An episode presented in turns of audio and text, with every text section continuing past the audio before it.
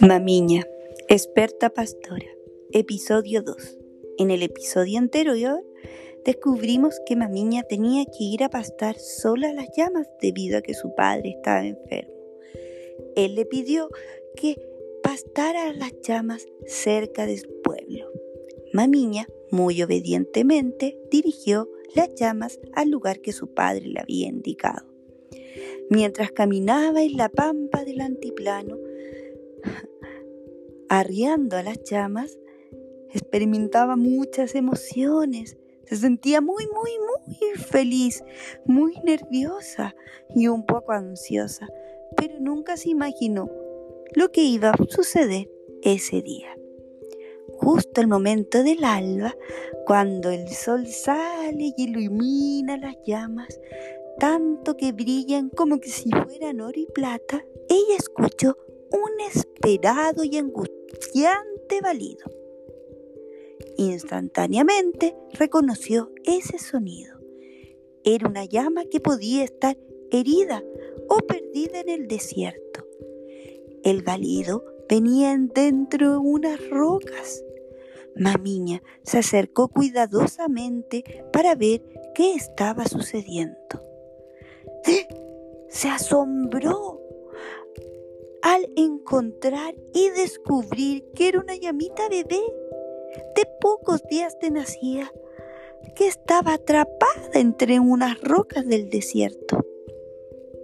Al ver mamiña a la pequeña e inofensiva llamita, inmediatamente decidió ayudarla, porque sabía que no tan solo ella podía encontrarla sino que también los depredadores feroces que recorren el desierto en busca de alguna oportunidad para alimentarse de animales pequeños y malheridos. Mamiña sabía que tenía que ayudarla, pero la llamita estaba tan nerviosa y asustada que no dejaba que nadie se la acercase si mamiña no la ayudaba, iba a seguir dañando una patita que tenía entre atrapada entre las rocas. Así que ya mamiña recordó un canto que le enseñó su amado padre para calmar a las llamas. De esa manera, comenzó a cantar. Al instante que empezó a cantar, la llamita mágicamente y poco a poco empezó a calmarse. Y después de unos minutos, piedrita, piedrita que iba retirando mamiña, con mucho esfuerzo, la llamita pudo ser liberada.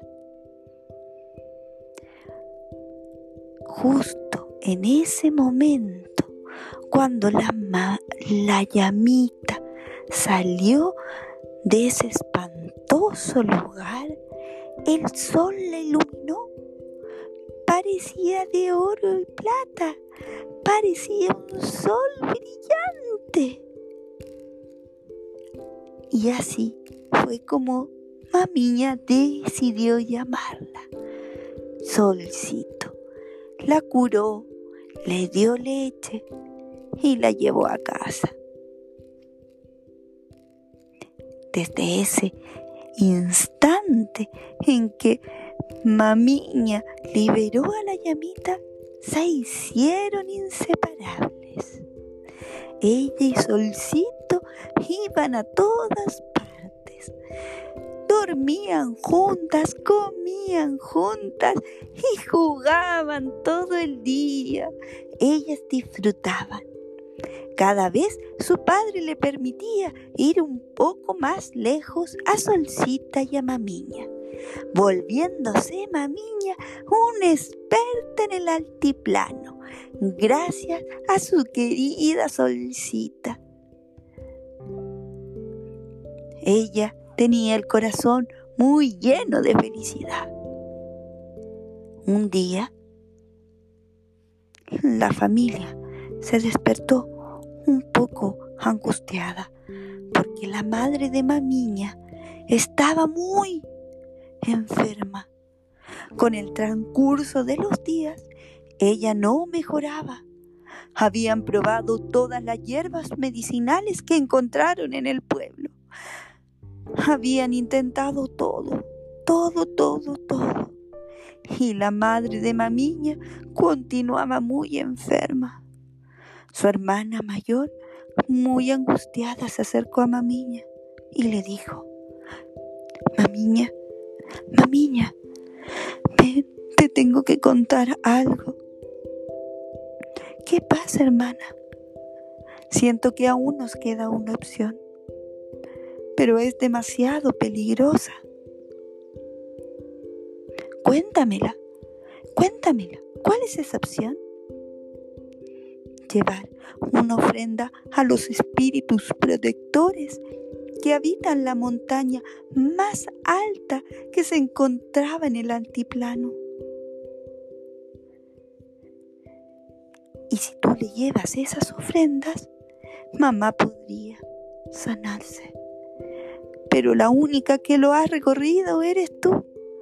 Papá no puede ir porque está preocupada de todas las otras cosas. Yo no conozco el altiplano como tú, ni mis otras hermanas. Pero no, es demasiado peligroso. Tendrías que caminar varios días y dormir en la oscuridad del desierto, porque queda muy lejos de acá, de nuestro pueblo. Mamiña la miró y le dijo que ella quería ir, que ella podía ir. Su padre escuchó la historia y con mucha angustia decidió idea de, de su hermana. La familia preparó las ofrendas. La hermana mayor preparó el tejido más hermoso que pudo preparar. Sus hermanas gemelas prepararon las vasijas con los más hermosos patrones llenos de colores. Su hermana recolectó las frutas del huerto, las mejores que habían, y su padre sacó la leche de las llamas para dársela a los espíritus protectores de la montaña. Mamiña tenía todo preparado para salir a la mañana siguiente. Se levantó, respiró hondo, despertó a Solcita comenzó su caminata junto a ella con dirección a la montaña más alta para llevar las ofrendas para que su madre se mejorara y los espíritus accedieran a sanarla. Mientras caminaba por el desierto árido, se sintió tan pequeña ante tanta inmensidad miró para todos lados. Miró hacia abajo y vio a Solcita. Miró sus manos y vio sus ofrendas. Y ella sintió su corazón grande para esta tarea.